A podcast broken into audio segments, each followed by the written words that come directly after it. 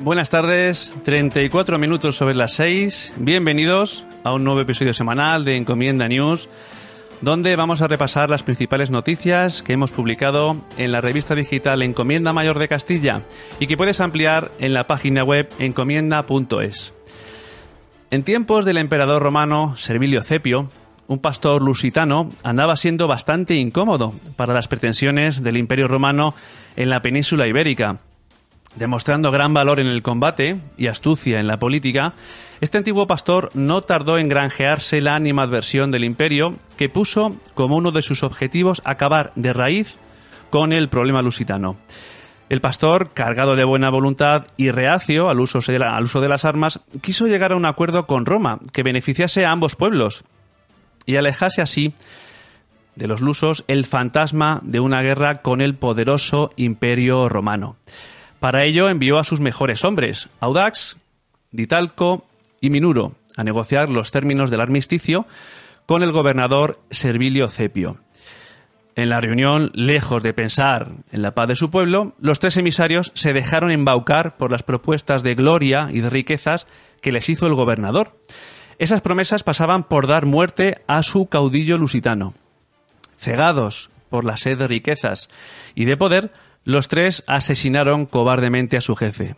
Inmediatamente cometida la felonía, se dirigieron al campamento romano a cobrar su trabajo. ¿Cuál fue su sorpresa cuando al volver lo único que recibieron fue, según cuenta la leyenda, un Roma traditoribus non praemiat? La política liberal de partidos, tantas veces alabada como el adalid de la buena fe y de la convivencia idílica, de vez en cuando muestra su verdadera cara y no es otra que la lucha despiadada por el poder. Ni tiene en cuenta a los españoles, ni piensa en su bien. Los partidos y su juego democrático están únicamente preocupados del beneficio propio y del mal ajeno. Poco o nada nos tienen en cuenta cuando realizan sus componendas en los despachos con nocturnidad y alevosía, buscando siempre la forma más rápida de llegar al poder a como dé lugar. La traición en la política de partidos y de parlamentos es la forma habitual de llegar al poder por la vía más rápida. Este es el ejemplo claro del engaño enorme que supone la partitocracia que padecemos mientras media España se muere de ganas por trabajar y la otra media se muere de virus en la UCI de un hospital. Ah, por cierto, ese pastor lusitano era el gran viriato y la frase en latín significa Roma no paga traidores. Hoy es 15 de marzo de 2021, soy David FM, te dejo con unos consejos de publicidad y el pronóstico del tiempo para los próximos días con José Julián Pérez. Clínica Dental Alcázar, tu salud en las mejores manos. Un equipo de garantías con un solo propósito, darte siempre el mejor servicio. Con las últimas tecnologías, tratamientos ortodóncicos, una gran oferta en ortodoncia invisible. La mejor calidad en implantología, siempre al mejor precio. Y no solo cuidamos tu boca, descubre nuestros tratamientos en estética facial.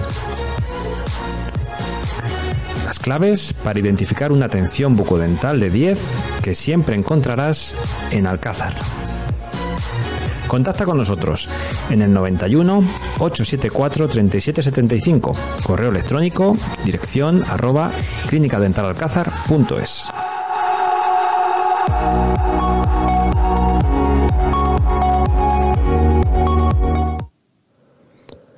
Pues si te parece, David, vamos con el tiempo. Pues la semana que comienza seguimos, vamos a, vamos a ver cómo seguimos teniendo temperaturas templadas todavía frescas por la noche, no pasaremos de los 16 grados eh, por el día y no bajaremos de los 2, 3 grados por la noche, hasta el final de la semana, luciendo el sol y con muy pocas nubes.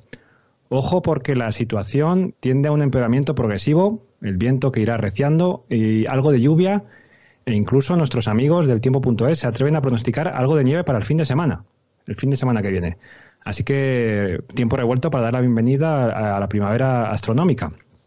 Y la verdad es que lo que sí arrecia son las alergias. Como es habitual, las arizónicas eh, siguen protagonizando este aspecto en, este, en este momento que nos encontramos, aunque ya van asomando también las gramíneas, un alérgeno que es muy mayoritario entre las personas que padecen eh, estos problemas. Mejora también, eh, tenemos que decir también que mejora, David, la calidad del aire en todos los medidores de la comunidad, excepto, em, la, bueno, la calidad del aire ha mejorado eh, perfecto y además está ya en verde todos los indicadores. Bien, José Julián, pues eh, tenemos que recordar que estamos de nuevo por tercera semana consecutiva en riguroso directo y que eh, somos un poquito cabezones y cuando nos empeñamos en algo, hasta que no lo conseguimos de la calidad que nos interesa, no cejamos en el empeño. Pues sí, David, ni siquiera una moción de censura que nos para. desde luego. Y, bueno, y desde luego, pues eso, no nos para nadie. No se, me ha hecho mucha gracia la editorial, brillante primero de todo, esa, esa visión eh, retrospectiva, porque al final, al final la actualidad, eh, digamos que se ha vivido alguna vez en el pasado, ¿no? Y, nos hace ver que la humanidad no ha cambiado tanto en estos eh, en los últimos años, en los últimos miles de años. La única diferencia es que, es que esas estrategias, esas diferencias entre las personas, pues ahora se dirimen en los despachos y antes pues se hacían a golpe de cuchillo, como bien has comentado, David. La verdad es que cambian quizá las formas que se utilizan, eh, pero lo que no cambia es el fondo. Las ansias de poder nos demuestran que los que están en el poder en demasiadas ocasiones, quizá más de las, de las que debía ser, eh, enseñan la patita de que lo que realmente les importa es el poder por el poder y muy poquito están pensando en los que en teoría, a los que en teoría representan, que yo creo que no es así, y en teoría a los que deberían servir, que es a nosotros. Todo su empeño, todo su interés debería estar centrado en sus energías y su trabajo, que para eso les pagamos, no en hacer sus componendas de tapadillo detrás de entre bambalinas, sino luchar por el bien de los vecinos, de los ciudadanos, independientemente de la comunidad autónoma, de la provincia o a nivel nacional.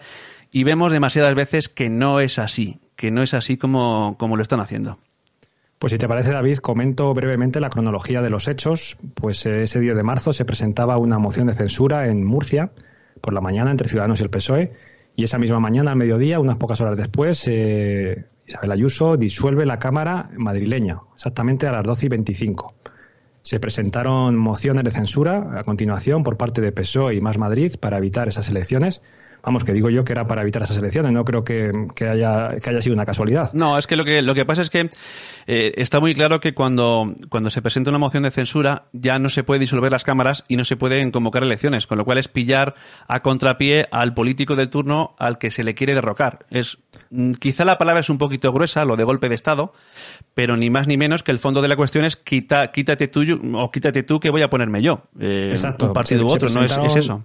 Exactamente, se presentaron mociones de, censura también en Castilla y León. Y bueno, y luego ya por la actualidad, pues eh, directamente se precipitó, Ayuso destituyó a los consejeros de Ciudadanos y este fin de semana, al final, el Tribunal Superior de Madrid ratificó las elecciones, que al final van a ser el 4 de mayo. Efectivamente. Y, y bueno, y muchas, muchas más noticias, porque como estamos haciéndolo en directo, podemos decir también que el rival de Isabel Ayuso va a ser eh, Pablo Iglesias. Nos ha sorprendido en gobierno y se presenta a las elecciones. Nos ha sorprendido en la comida con, pues prácticamente hace pocas horas, eh, la noticia de que el vicepresidente del gobierno dejaba o pretende dejar la vicepresidencia para presentarse como candidato a las elecciones autonómicas en la Comunidad de Madrid y rivalizar con Isabel Díaz Ayuso en, la, en las elecciones del próximo 4 de mayo.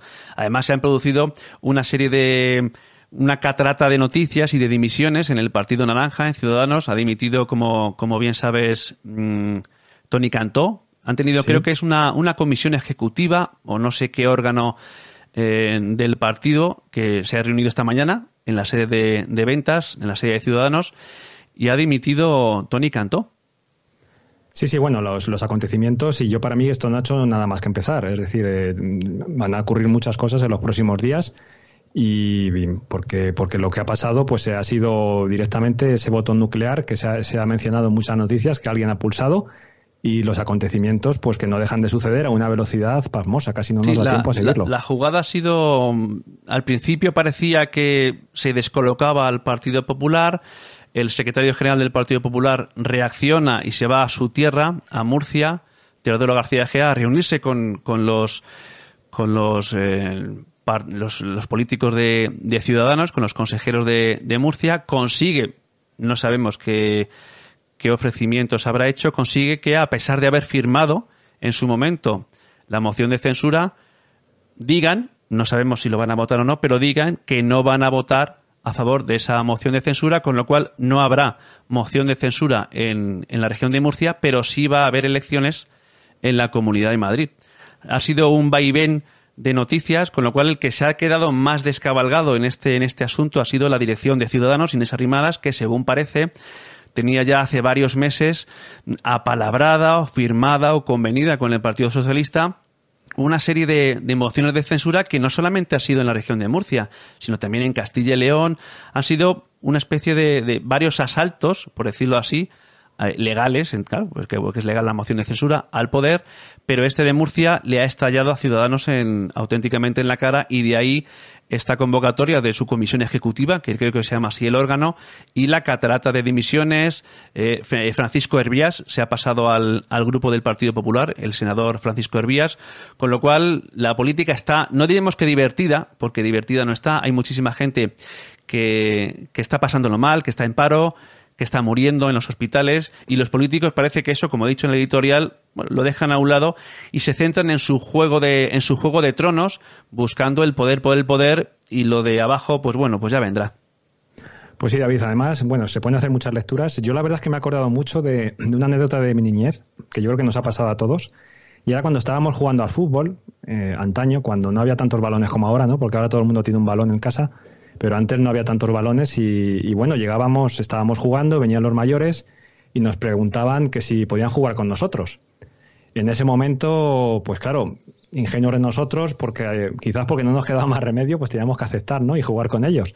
Lo que sucedía en ese momento era evidente, la pelota ya no la íbamos a oler, o sea, ya no la veíamos, y el campo, por supuesto, también lo perdíamos, se quedaban los mayores con él. Y si las cosas iban bien, en el mejor de los casos, recuperaríamos el balón al final si es que no lo recuperábamos pinchado o desaparecía. Y, en fin, yo creo que es un poco lo que, lo que le ha pasado a Ciudadanos esta vez. Es decir, ha intentado, ha venido el mayor, ha querido jugar al balón con ellos y al final yo creo que se han quedado sin campo y sin pelota. Eso es lo que, yo he visto que ha pasado. Cuando muchísimos analistas políticos y generadores de opinión y creadores de opinión pensaban que la dimisión de Inés Arrimadas era más que necesaria, evidente, pues según parece, de momento no ha sido así. Han dimitido altos cargos, como Tony Cantó, como lo hemos dicho, pero tampoco se han pronunciado en este sentido Manuel Marín, el que apoya a, José Manuel, a Juan Manuel Manuel Morilla en, Andalucía, y Begoña Villacís, que tiene un también gobierna junto con, con el Partido Popular, con José Luis Martínez Almeida aquí en Madrid, y no se han pronunciado en ningún sentido. Todo han sido, han dado la callada por respuesta al llegar a la, a la comisión y no sabemos evidentemente, qué habrá sucedido, pero según parece, Inés Arrimadas no ha dimitido, pero el terremoto político que se ha montado en, en torno a Ciudadanos y la respuesta que se ha dado a las mociones de censura y a la convocatoria de elecciones en la Comunidad de Madrid es tremenda cuando ha entrado a la palestra el vicepresidente del gobierno, dejando, mm, no sé cómo decirlo, dejarme a mí que esto lo resuelvo yo, por decirlo de alguna forma, en la Comunidad de Madrid, ha propuesto al presidente del gobierno, que además se encuentra en París ahora mismo, como a, Yolanda Díaz, la actual ministra de Trabajo, para que fuese la próxima candidata a la presidencia del gobierno y vicepresidenta en su lugar, y él se coloca como candidato intentando pues arrimarse a, Más Madrid de Íñigo Errejón, con el que ni se lleva bien ni se lleva mal, no se llevan, e intentando mm, pues no asaltar, porque no es un asalto, pero luchar por el poder de la Comunidad de Madrid. Pues sí, David, muchas lecturas se pueden sacar de, todo lo que ha pasado esta semana y, una, y una de ellas es que la política no siempre es evidente. Al final no son matemáticas, muchas veces las estrategias y las tácticas, incluso preparadas minuciosamente, pueden no salir porque hay muchos actores y, muchas circunstancias que pueden cambiar el resultado, el resultado esperado. Y bueno, y, sí que me gustaría ver quizás de la, y la irresponsabilidad mostrada por, eh, por casi todos los actores en realidad de esta movida pero hay una cosa en especial que me llama mucho la atención, David. Mociones de censura preparadas en media hora em, para evitar unas elecciones. Em, ¿Tú ves esto normal? Yo lo que no veo normal es que cuando te ocupan el piso tengas que iniciar un procedimiento costoso de años y para una moción de censura para quitar a un político y poner a otro, que es en teoría muchísimo más complejo por todos los actores que entran a jugar en, a la palestra, eh, sea cuestión de minutos y sea todo válido. Entonces, ¿las elecciones para qué sirven? ¿Para qué? Claro, claro, es que ahí, está el tema. Es decir, yo creo que al final estas, eh, estas mociones mm, no las pudieron preparar en media hora, evidentemente. Esta versión, a pesar de ser surrealista, yo diría que incluso es la más, la más aseada de cara al electorado. Eh, yo creo que es muy probable que estuvieran ya preparadas, que estuvieran en la nevera y simplemente pues se precipitaron, ¿no? Por, por esa rápida acción de Ayuso que sorprendió a todos y, luego además eh, hay una cosa evidente que, poca gente está hablando, o sea, se presenta una moción a sabiendas de que ya se han convocado elecciones. Pero yo no soy abogado, pero esto se puede hacer, David. Es que eh, hay muchas cosas que chirrían en todo esto, ¿no? Es que em, si no sale como... Es que la verdad es que es triste que, que la política... No es triste, es necesario creo que es necesario que la política saque su cara de verdad, porque esta es la política de verdad. Cuando hablan, llegan las elecciones y nos dan la palmadita en el pecho, y aquí no, yo no voy a hablar ni de izquierdas, ni de derecha, ni delante, de atrás, un, dos, tres. Aquí son todos, son partidos políticos, están dentro del arco político, unos tienen representación parlamentaria, otros no, pero al fin y al cabo todos son partidos políticos que quieren llegar al poder. Llegan las elecciones, todos son parabienes, nos dan la palmadita en la espalda, qué bien, pero sinceramente, con estas actuaciones, a mí no me representan ninguno de ellos. Sí, sí, así es. no me representan ninguno. Eh, puedo tener, y yo creo que es así, que el, verdadero engaño de, todo este sistema parlamentario es que los políticos que están en el Congreso o en el Senado o en los distintos parlamentos autonómicos no representan a sus electores. Los electores se sienten, algunos de ellos, identificados con esos políticos, pero representar a mí no me puede representar un abogado del Estado que viva en, San Sebastián de los Reyes, porque yo ni soy abogado del Estado, ni vivo allí, ni trabajo en eso. Me puedo sentir más o menos identificado con una persona o con otra. Y esto es lo que demuestra que es así. ¿A quién representan? ¿Por qué esto? Efectivamente. Es lo que no se entiende. Efectivamente, y bueno, y, la gente quizás no se da cuenta de que si fuera así de fácil, pues nunca se podrían convocar elecciones. No, se juntarían cuatro amigos. gobiernos en crisis sin pasar por elecciones, como hacer una moción de censura, para no para cambiar el, gobierno, sino para evitar las elecciones, no para presentar un programa mejor que el que se está ejecutando, sino simplemente para evitar las elecciones y hacer y hacer hundirse más a un gobierno, a un supuesto gobierno que está en crisis. me, parece todo, todo bastante surrealista, todo lo que ha ocurrido, la verdad. Es que, vamos, está, ya digo que divertido no es porque hay gente que está pasándolo mal, que está en paro, que no tiene dinero, no le entra dinero a casa, que los ERTES no están llegando, que los hosteleros y muchísimos empresarios no están pudiendo trabajar ni pagar sueldos ni llevar adelante su actividad porque, porque no, porque hay una situación de pandemia y los políticos cuando les parece oportuno, desconectan ese cable de la pandemia y se dedican a lo que nos interesa. Ahora veremos a ver si, como pasaba en Cataluña el 14 de febrero, las elecciones son seguras o no son seguras. A ver lo que nos dice la portavoz del gobierno, porque ya estamos viendo que da la sensación que las, elecciones aquí en la Comunidad de Madrid no son seguras. Y en Cataluña sí lo eran. ¿En qué quedamos? ¿El virus em, en función de la comunidad tiene más o menos virulencia? ¿Hay más ¿Esto qué es? Seamos serios, sobre todo los políticos, seamos serios, independientemente de la idea que tengamos. Pero seamos serios y coherentes, porque no es una broma. O si es que a ustedes lo que más les importa es eh, su asunto, su corralito, su historia, pues habrá que pensar si cuando lleguen las elecciones hay que votar o no. Exacto. Exacto, David. Pues si quieres, vamos avanzando. Sí, vamos a. Porque si no, esto no es el cuento de nunca acabar. Vamos a ir viendo actualidad desagradable, porque es desagradable, la, actualidad que, siempre traemos en la primera parte de nuestros episodios sobre el COVID-19 y sanidad, y es que la pandemia eh, sigue mejorando, sigue mejorando pero a peor. La que va adelante es el virus y el que parece que va hacia atrás somos el, el resto de personas porque se desacelera la mejoría, por decirlo de alguna forma. Exacto, David. Como es habitual, nos lo va a contar mucho mejor Aitor Galisteo, así que dentro vídeo. Muy buenas, Julián, David, muy buenas vecinos. Comenzamos una semana más. Estamos aquí para comentar la evolución de la situación epidemiológica en España, en Madrid y como siempre también aquí en Viareco de Estalbanés. Esta semana además vamos a hablar acerca de las últimas novedades sobre el proceso de vacunación en Madrid, sobre esa huelga de los profesionales de la atención primaria y también sobre qué va a pasar finalmente de cara al puente de San José y mm, de cara a la Semana Santa comenzando como siempre por la evolución de la situación epidemiológica en España. Hablamos de que esa tendencia a la baja que ya mm, veníamos apreciando durante estas últimas semanas continúa ese descenso y nos encontramos en torno a los 134 casos por cada 100.000 habitantes. En el caso de la Comunidad de Madrid, esa tendencia a la baja continúa también. La media sigue siendo un poquito superior eh, con respecto a la, media nacional. Nos encontramos en los 224 casos por cada 100.000 habitantes. Pero lo importante es que esa tendencia a la baja continúa y vamos mejorando poco a poco. No está ocurriendo así en nuestro municipio, en Villareco de Salvanés. En la última semana hemos duplicado prácticamente el número de casos, pasando de los 5 positivos que registramos hace tan solo 7 días a los 9 positivos que registramos esta semana, lo que hace que la tasa de incidencia acumulada suba a los 123 casos por cada 100.000 habitantes. Tenemos que andarnos con mucha precaución porque si bien el número total de positivos que tenemos esta semana puede resultar anecdótico con respecto al total de la población de Villarejo, lo cierto es que nos hemos visto ya en una tesitura similar en, en semanas anteriores y la situación se ha descontrolado rápidamente. Por lo cual, si no queremos vernos confinados perimetralmente de nuevo, tendremos que andarnos con mucho ojo.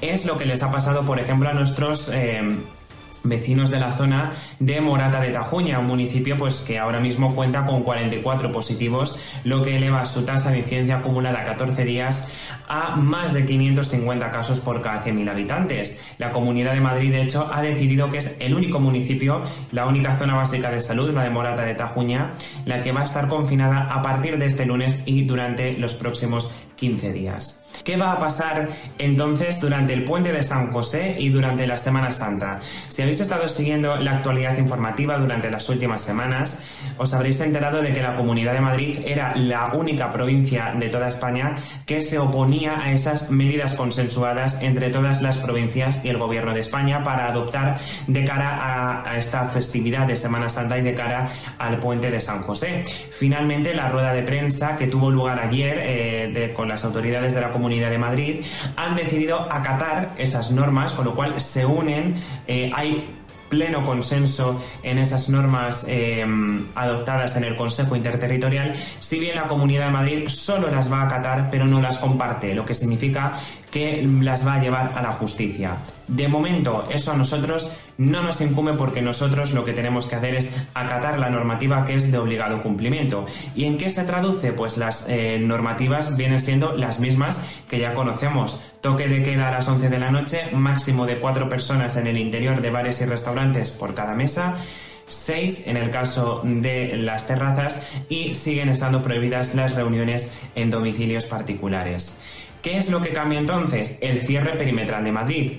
Durante estos periodos, que se comprenderán entre el 17 y el 21 de marzo para el puente de San José y entre el 26 de marzo y el 9 de abril para el periodo de Semana Santa, los madrileños de todos los municipios de Madrid no podremos salir de la comunidad sobre el proceso de vacunación. Durante esta próxima semana veremos cómo se ralentiza ese proceso de vacunación debido en parte a esa falta de vacunas que achaca el gobierno de la Comunidad de Madrid. Se han administrado más del 80% de las vacunas eh, aportadas por parte del, del, gobierno de España y durante esta semana que viene se prevé que se administren otras 35.000 dosis. Pero ¿qué va a pasar? El proceso de vacunación cuando decimos que se está ralentizando es porque eh, la Comunidad de Madrid ha recibido menos de la mitad de las vacunas, de las dosis que recibía durante esta semana pasada y ha decidido apostar por inocular esta segunda dosis a todas esas personas que ya habían recibido la primera dosis en vez de comenzar a vacunar a otras personas que todavía no han recibido ninguna dosis. También está previsto que durante las próximas semanas se comiencen a vacunar a nuevos grupos de población. Eh, se ha pensado en aquellas personas que padecen algún tipo de cáncer o que han sufrido algún trasplante reciente. Aunque todo esto está por matizar, todavía no hay una fecha concreta eh, de cara al comienzo de vacunación para estas personas. Y en cuanto a la huelga de los profesionales de la atención primaria, esa huelga de la que ya os hablaba la semana pasada, que iba a comenzar y que comenzó de hecho este 10 de marzo, se ha visto alterada por el terremoto político que hemos eh, vivido durante estos últimos días en la Comunidad de Madrid con esas elecciones, esas mociones de censura en las que no vamos a entrar, pero que han mm, obligado a los profesionales de la atención primaria a desconvocar esa huelga, ya que consideran que ahora mismo no habría un interlocutor válido para hacerles llegar esas propuestas.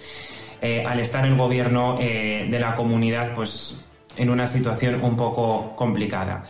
Y, nada, esta sería toda la actualidad informativa de cara a esta próxima semana. Tenemos que andarnos con muchísimo ojo porque eh, esa situación de escalada en el número de casos puede seguir produciéndose y es probable que se produzca, pero está en nuestras manos que eh, ese número de casos vuelva a descender y volvamos a tenerlos todo controlado. De momento hablamos de una subida en el número de positivos, pero la situación sigue estando controlada lo único es que se puede descontrolar muy fácilmente y eso es lo que tenemos que evitar precisamente siguiendo como siempre las normas de las autoridades sanitarias. Eso es todo vecinos, cuídense mucho y nada, nos vemos la semana que viene. Un saludo. Bien, pues precaución porque parece que las cosas se estabilizan a peor. Dejan de separar, separa un poco, se estabiliza la mejoría y no vamos a mejor. Pues sí, David, un cambio de tendencia siempre es preocupante, aunque de momento es pequeño y habrá que esperar a las próximas semanas a ver qué es lo que ocurre. Yo lo que espero es que si se confirma esta tendencia de subida, pues que no se espere a ver lo que ocurre, como, como se hizo en, Navidad. Y más o menos estábamos con estos números. Si quieres, David, puedes poner el gráfico de incidencia acumulada en Villarejo, por favor. vamos a verlo. Aquí, como, como, hablamos, la única forma de, entenderlo es, es, verlo de forma gráfica, si no es muy difícil de, de, interpretar los datos. Exacto. El 15 de diciembre, como ves, había más o menos los pacientes que tenemos hoy, solo 7 pacientes. En solo una semana subimos a 38. En dos semanas más eh, ya estábamos confinados con 139 y como todos recordamos, no acabó ahí, sino que subimos eh, y la pandemia siguió creciendo y creciendo hasta llegar a ese pico de 198 el 12 de enero. Súper rápido, es decir, en tan solo tres semanas. Es que ya sabemos cómo actúa. que tenemos hoy. Ya sabemos cómo actúa el, virus cuando se empieza a contagiar. Es que eh, corre que se las pela. Con lo lento que es para iniciar la curva de descenso de contagios, cuando esa situación se revierte y hay un punto de inflexión, es todo lo contrario.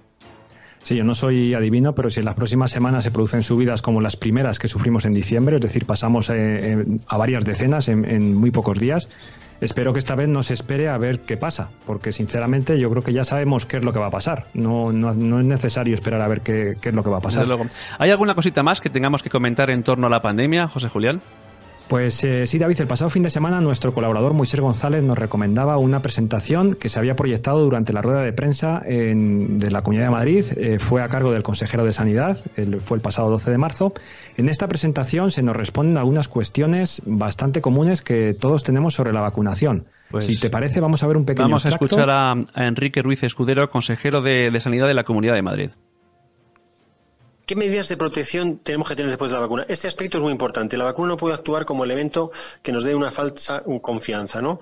Y por tanto, las medidas que hacen referencia a mantener distancia interpersonal, uso de mascarillas, higiene de manos, limitar el número de personas con las que nos reunimos, la ventilación sistemática y frecuente en los espacios cerrados y la cuarentena ante posibles síntomas si se ha tenido contacto estrecho, es aspectos que habrá que seguir teniendo como medidas de protección después de la vacuna.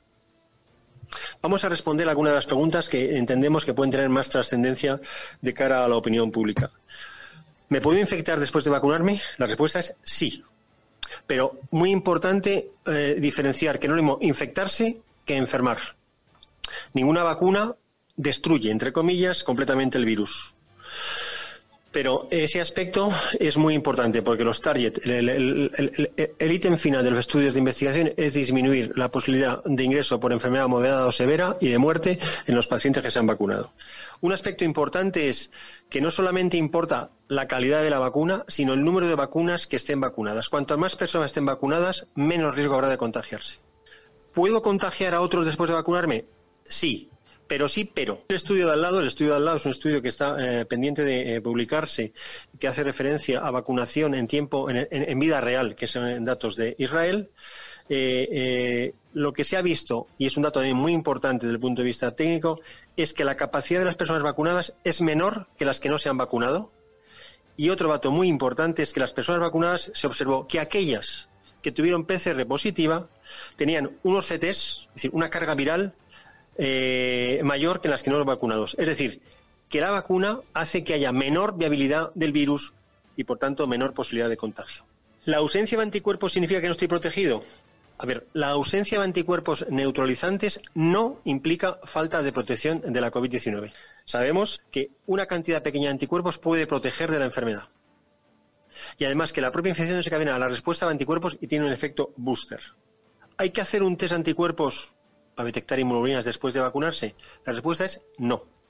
Con carácter general, no. Solamente en casos en los que se haya puesto en marcha algún estudio de investigación, en determinadas circunstancias en pacientes inmunodeprimidos, que pueden tener una menor respuesta inmunológica, y en caso de reinfección sospechas de unas variantes. ¿Puedo enfermar de COVID-19 por la propia vacuna? La respuesta es no. Además, los resultados de las pruebas diagnósticas de infección aguda, tanto el PCR y test de antígenos, no se modifican por la vacunación. ¿Me puedo vacunar si soy alérgico? Sí.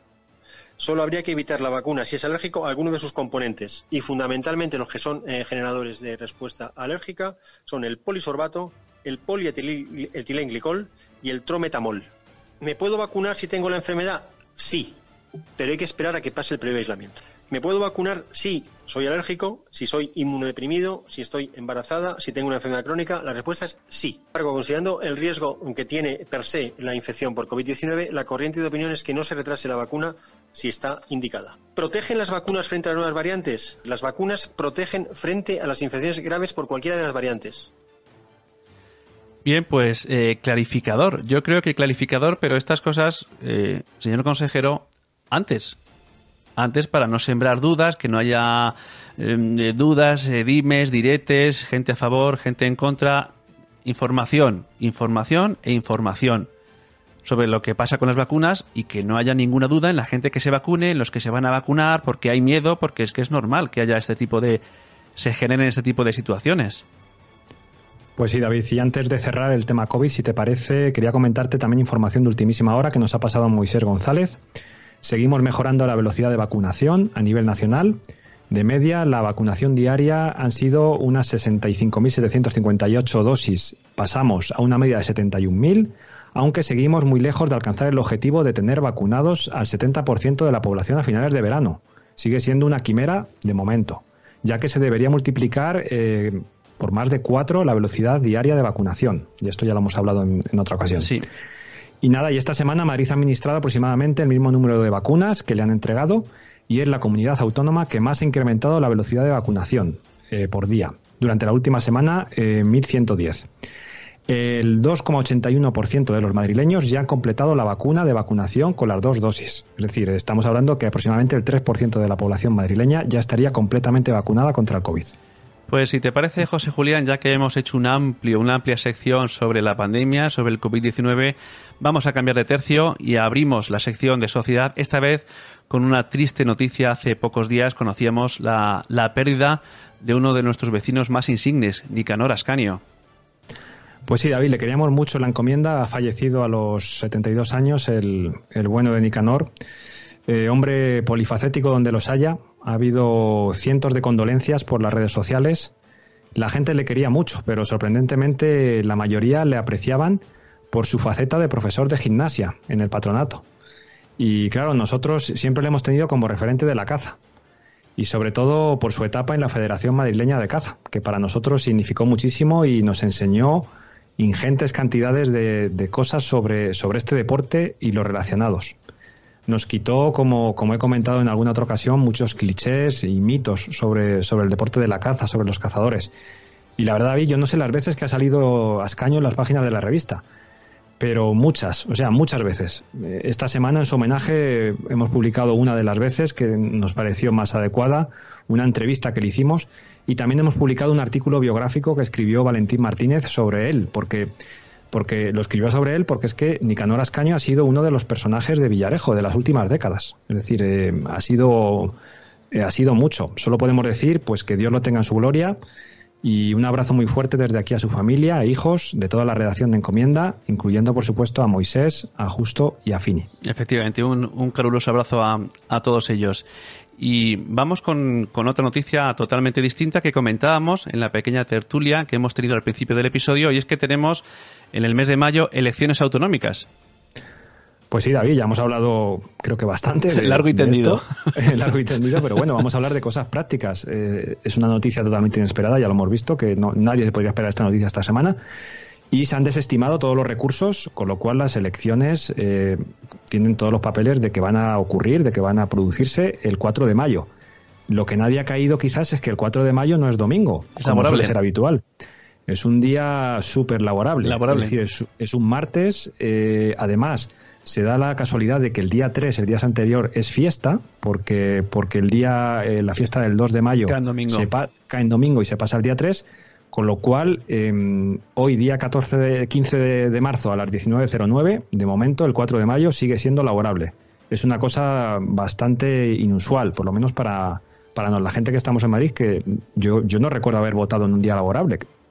Por lo menos en las últimas elecciones. Van a ser elecciones a la, inglesa, como en el Reino Unido. Un día laborable, eh, quizás se ponga de moda el, voto por correo y haya gente que ejerza su derecho mediante este método o ya se verá de qué forma en las empresas la gente que trabaja lo realiza, pero por lo menos vamos a afrontar una jornada de elecciones totalmente distinta, no solamente por las circunstancias, sino por la, sino por la fecha concreta que es distinta a cómo estamos acostumbrados. Si te parece, José Julián, ya terminamos, pasamos la, la sección de, de Ciudad y abrimos el capítulo de deportes con una noticia bastante curiosa, bastante maja. Sí, David, eh, tenemos, tenemos gimnasia, rítmica. Efectivamente, tenemos torneo en Villarejo. Va a ser el domingo 11 de abril de 2021 en el Polideportivo. Y dentro de las posibilidades, además, habrá público. Público uno por participante. Se competirá en tres modalidades: conjunto básica, individual básica, individual base. Mucha suerte desde aquí a nuestras chicas. Muchísima suerte, claro que sí. Y vamos con otra noticia de deportes porque tenemos eh, de forma inesperada la celebración del Campeonato de Madrid de motocross. Pues sí, David. Además, eh, hay que recordar que hace un año, un año prácticamente desde que se realizó la última, la última prueba. Era el, 8 y 9 de marzo de 2020 y entrevistamos al responsable del, del Club Motor Villarejo, si no recuerdo mal, a Oscar. Y, y, era justo hace un año cuando, cuando tuvo lugar esta, este evento y de nuevo, debido a la pandemia, ahora sí se vuelve a celebrar otra vez en el circuito de las Tronconas. Exacto, fue aquel fin de semana famoso, el día del 8 y el 9 de marzo, aquel tan polémico que hubo tantas cosas, pues también hubo, hubo la última carrera, fue la última competición que se celebró en las Tronconas. Y bueno, y fue en eh, nuestras primeras coberturas informativas en Encomienda News eh, a través de podcast. Efectivamente, le hicimos una gran entrevista a Óscar Garnacho. Eso Así es, así es. Y bueno, esta, tenemos esta nueva prueba, David, el 2 de abril, según informaba la Federación Madrileña de Motociclismo, pues es la segunda jornada del Campeonato Madrileño de Motocross esta jornada se iba a celebrar en Casarrubios del Monte, pero debido al, decreto del cierre perimetral por comunidades, debido al COVID, de nuevo, pues eh, digamos que se va a celebrar en Villarejo, por lo menos se va a intentar el próximo 2 de abril, con todas las medidas de seguridad y como siempre va a ser en el circuito de las Tronconas, todas las categorías MX, sub-18, aficionados, promesas, juvenil, alevín 65 centímetros cúbicos y alevín 50 pues centímetros cúbicos. Nos alegramos, aunque sea por esta circunstancia, que se vuelva a celebrar en el circuito de Viarejo, en las Tronconas, una prueba tan importante como el Campeonato de la Comunidad de Madrid de motocross. Sí, David, antes de, pasar al siguiente, te quería comentar en primicia, porque no no nos podemos olvidar que a finales de año eh, hay prevista una prueba del Campeonato de España de Clásicas en Villarejo. Se va, a ser el 21 de noviembre de 2021. Está ya confirmado, con lo cual eh, lo podemos dar como noticia. Ah, pues mira, perfecto. Cambiamos de deporte dentro de la sección. Vamos con el atletismo porque parece ser que poco a poco se recupera algo de normalidad. Sí, David, eh, fin de semana intenso de atletismo federado un poquito popular, porque de atletismo popular, porque recordamos que casi todas las pruebas de este tipo de modalidad de atletismo popular están suspendidas, por la pandemia. Pero bueno, ¿quién mejor que para contarnos todo esto que Pedro Prieto? Así que vamos a escucharlo. Hola de nuevo, José Julián y David. Una semana más hacemos un repaso de lo más relevante de lo que ha ocurrido en el atletismo villarejero. Empezamos con el sábado, Campeonato de España Pista Cubierta Sub-18, que ha tenido lugar en el mítico Palau Sant Jordi de Barcelona y donde nuestro paisano Miguel Ángel del Rosario, ha defendiendo los colores de la Arganda, disputó las semifinales, ocupando una séptima posición con una marca de 4 17. Dar la enhorabuena a Miguel porque ha cerrado una temporada de 1500 bajo techo increíble, eh, siendo semifinalista en el Campeonato Nacional, con un bronce en el Autonómico y con una mejor marca personal de 4.05. Impresionante. Volvemos a la pista cubierta, esta vez en Gallur, donde Adrián del Rosario, del Municipal de Arganda, disputó la prueba de 600 metros en la final del Campeonato de Madrid Sub-16 y se clasificó en séptimo lugar con una marca de 1.30.73. La marca es la más baja de los corredores de primer año. Enhorabuena, Adrián, por estos resultados y estar siempre en los grandes campeonatos, cosa que es muy difícil. Minutos más tarde se disputó una prueba de 800 metros, esta vez en la categoría absoluta, donde uno de nuestros referentes en la pista, José Antonio Cruz Mora, compartió tartán con el gran Jesús España Cobo, atleta de talla olímpica y medallista internacional, que está considerado como el mejor atleta español de los 5.000 metros. La marca de José Antonio 205, que demuestra su buen estado de forma y que nos hace augurar muchas alegrías para, para el aire libre. Finalizamos con una gran noticia como es la victoria de Alejandro Galisteo de la eh, Running en el 10K de San Chinarro con una espectacular marca de 31.52. Impresionante. Alejandro es entrenado por el gran obstaculista Víctor García y digamos que la victoria en féminas fue para la corredora serbia Ivana Zagora, que milita en Club Corredores. Ahora toca irnos a tierras cordobesas y más concretamente a la localidad de Almodóvar del Río, donde se ha celebrado el Campeonato de España de campo a través de veteranos. Reseñar que el trazado estaba situado dentro del circuito de motocross El Pinillo. Estos campeonatos máster los disputan los atletas federados a partir de, de, los 35 años y por grupos de edad, de 5 en 5 años. Según fuentes de la organización, se alcanzó la cifra récord de 832 inscritos. Y entre todos los participantes, diremos que contábamos con dos del club Running Villarejo, Juan Antonio Ramón Olayo, presidente del club, en M40 y Ana del Sol, su pareja y secretaria del club, en F45. El objetivo principal era aprender y disfrutar de su debut en un gran campeonato. Poco después de terminar nos relataron que estaban muy contentos del gran ambiente de estos grandes campeonatos y que ya están pensando en los siguientes y donde a buen seguro tendremos una mayor representación. Pues muchas gracias Pedro por toda esta información, como siempre. Qué alegría de ver que poco a poco se va alcanzando cierta normalidad. Pues si te parece, José Julián, eh, vamos a cambiar de tercio, dejamos a un lado los deportes y pasamos a cultura y religión. Y lo primero que tenemos que, explicar y que ver es qué es eso de las letanías lauretanas. Pues bueno, eh, tenemos que empezar diciendo que es una nueva conferencia dentro de los actos del año jubilar va a ser en el convento el próximo 27 de marzo a las 18 horas y eh, en este caso eh, la conferencia pues va a ser a cargo de don Luis don Luis Eduardo Morona Alguacil que es el rector actual del seminario, de Alcalá de Henares. Habrá quien esté más o menos integrado en la liturgia, en la vida eclesiástica y conozca exactamente a qué nos estamos refiriendo, pero seguramente que hay muchísima gente que nos va a ver o que nos está viendo en directo y no sabe de qué estamos hablando, de liturgia, de, letanías lauretanas. Exactamente qué es lo que es, porque nos va a sorprender el nombre y seguro que, que más de uno va a decir, ah, pues es esto. Exacto, sí, sí, es una cosa que creo que conocemos, bueno, conocemos casi todos los católicos, pues eh, estamos aquí para informar y aprender, David, así que yo no lo voy a negar y me he tenido que informar bien, porque son conceptos desconocidos del catolicismo y bueno, pues las eh, letanías lauretanas son formas de alabanzas y de súplica a la Virgen María. Se llaman lauretanas precisamente porque se desarrollaron en un santuario eh, en la vocación, bajo la vocación de la Virgen de Loreto. Por eso se llaman lauretanas. Patrona del Ejército del Aire. Exacto, exacto. Y son, son muy antiguas, es decir, eh, datan del siglo XII los primeros manuscritos, pero se aprobaron finalmente en el siglo XVII por el Papa Clemente VIII. En la práctica, David, para que todos nos entendamos, son los rezos finales que se recitan cuando se reza el Santo Rosario. El Rosario, efectivamente. Exacto, exacto, que los podemos ver aquí al lado de la pantalla, según estamos hablando, ¿vale? Son, esas son las letanías. Eso es. Y, y bueno, pues otra interesantísima charla que dentro del año jubilar que vamos a poder disfrutar en el convento. Y vuelve nuestro colaborador Luis Domingo con otro, con otro artículo de calidad de los errores, de los tremendos errores de los documentos oficiales cuando hablamos de toponimia. Pues sí, David, errores, errores y fallos y fallos y más fallos que, de nuevo repetimos, no nos cansamos de repetir, que nos pueden pasar factura a la hora de procesos legales, herencias, etcétera, etcétera. En este caso, le tocó el turno a los parajes de los corrales y el cavado. En este mes de marzo eh, ha tenido lugar un certamen literario, La mirada femenina.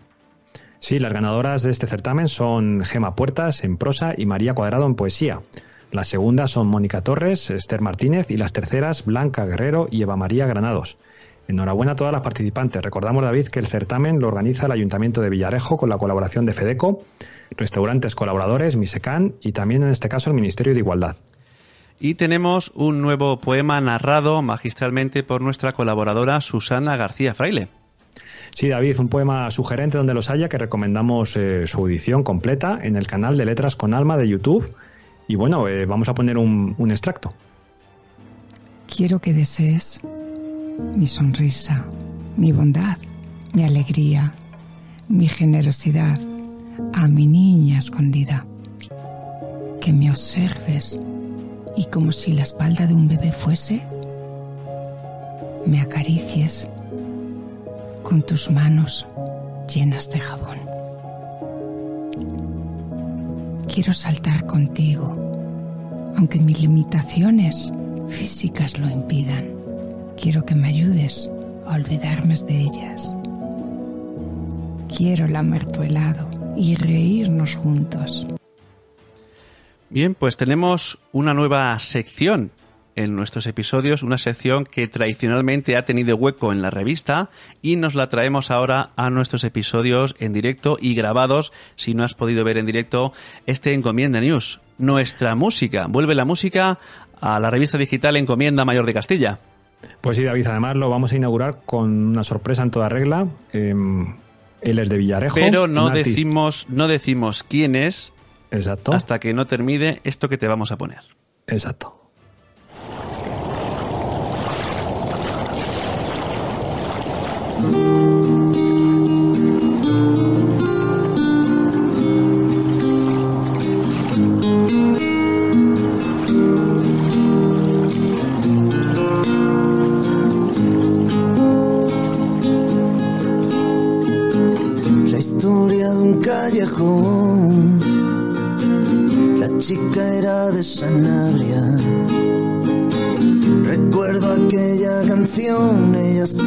Tras la barra.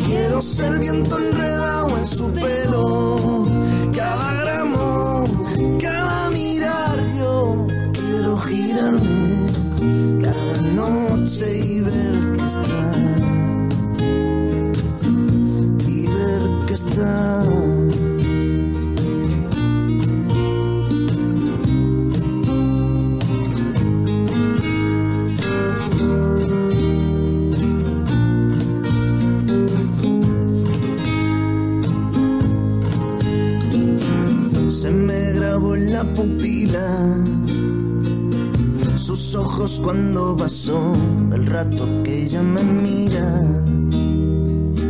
Hace un octubre mejor. Llovía fuera del bar. Ella fumaba un cigarro.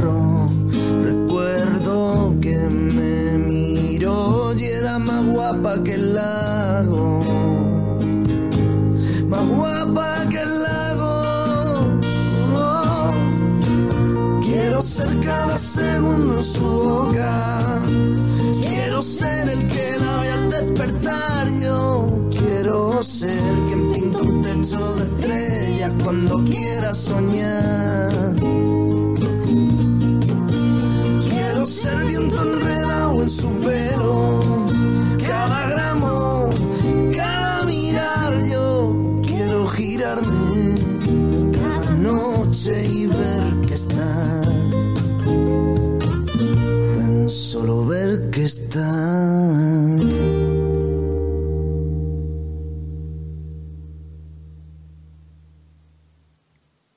Se me van los pies, se me van los pies, se me mueve el cuerpo. Qué maravilla de videoclip, de tema, de voz. Venga, vamos a desvelar definitivamente quién es Fonsi Rock. Perdón, perdón, que tenía el, el, micrófono silenciado. Pues eh, es Fonsi Rock, es, es, un cantante que es de Villarejo, David. Es, de Villarejo, eh, tiene nuestro. 36 años. Sí, sí, es de, es de los nuestros. Y esta canción estaba dedicada a su chica Sara. Eh, Fonsi comenzó a hacer sus primeros pinitos musicales hace unas, décadas, después de forjarse como artista por locales y salas de Madrid. En 2013 publicó su primer disco, Hay días, 11 canciones de composición propia, donde, está incluida esta que hemos visto, Sara, y con un estilo pop rock pues muy personal, como hemos podido escuchar. Es un tipo genial. Lo conocí hace algunos meses con ocasión de un proyecto que había entre manos y tanto Fonsi como su chica, como Sara, le acabo de escribir a Sara precisamente diciéndole que se me iban los pies cada vez que escucho este videoclip. Y he de decir que, Fonsi eh, es como una navaja suiza. Eh, vale para todo. Eh, escribe poemas, compone, canta, pinta, esculpe. Es un diamante en bruto que lo tenemos aquí, en Villarejo de Salvanés. Bueno, José Julián, vamos a poner fin a este extenso episodio en directo de Encomienda News con nuestro capítulo de agradecimientos. Sí, David, está, está en toda esta información. La tenemos que agradecer, como siempre, a Comunicación del Ayuntamiento de Villarejo, al tiempo.es, a diferentes asociaciones, entidades de Villarejo, prensa de la Comunidad de Madrid y, por supuesto, a Hitor Galisteo, a Moisés González, a Pedro Prieto, a Susana García Fraile y a Fonsi Rock. Muchas gracias a todos. Ya sabéis que estos espacios están creados con el tiempo que ponemos nosotros, que ponemos además voz y ponemos imagen, y con el de nuestros colaboradores y con las aportaciones que nos hacen empresas privadas de aquí, de Villarejo de Salvanés. Sí, David, eh, recuerdo que no recibimos ningún tipo de subvención ni del ayuntamiento ni de cualquier otra entidad pública. Así que si queréis colaborar con nosotros, solo tenéis que contactar en el correo publicidad encomienda.es por Facebook, por WhatsApp, también en el teléfono 629-760-537. Ya sabes que si nos quieres tener eh, muy cerquita en tu teléfono, puedes descargarte la aplicación para tu sistema operativo, para Android o para iOS, donde vas a tener, aparte de los artículos que comentamos aquí, más ampliados, por supuesto, con más noticias, información de servicio público, como los horarios de las misas, de las farmacias y demás. Pues nada, José Julián, eh, muchas gracias por tu participación gracias a todos nuestros eh, espectadores y oyentes. Ya sabéis que vais a poder seguir los distintos episodios de Encomienda News en nuestro canal de YouTube, en el canal de la revista digital Encomienda Mayor de Castilla. Ahí también vais a poder ver la grabación de este episodio en las redes sociales, en Facebook, en Twitter, en Instagram. Y si eres más de audio y de podcast, como por ejemplo lo soy yo, vas a poder escucharnos en tu aplicación favorita, iVoox, Apple Podcast, Google Podcast y Spotify. Un saludo y hasta el próximo episodio.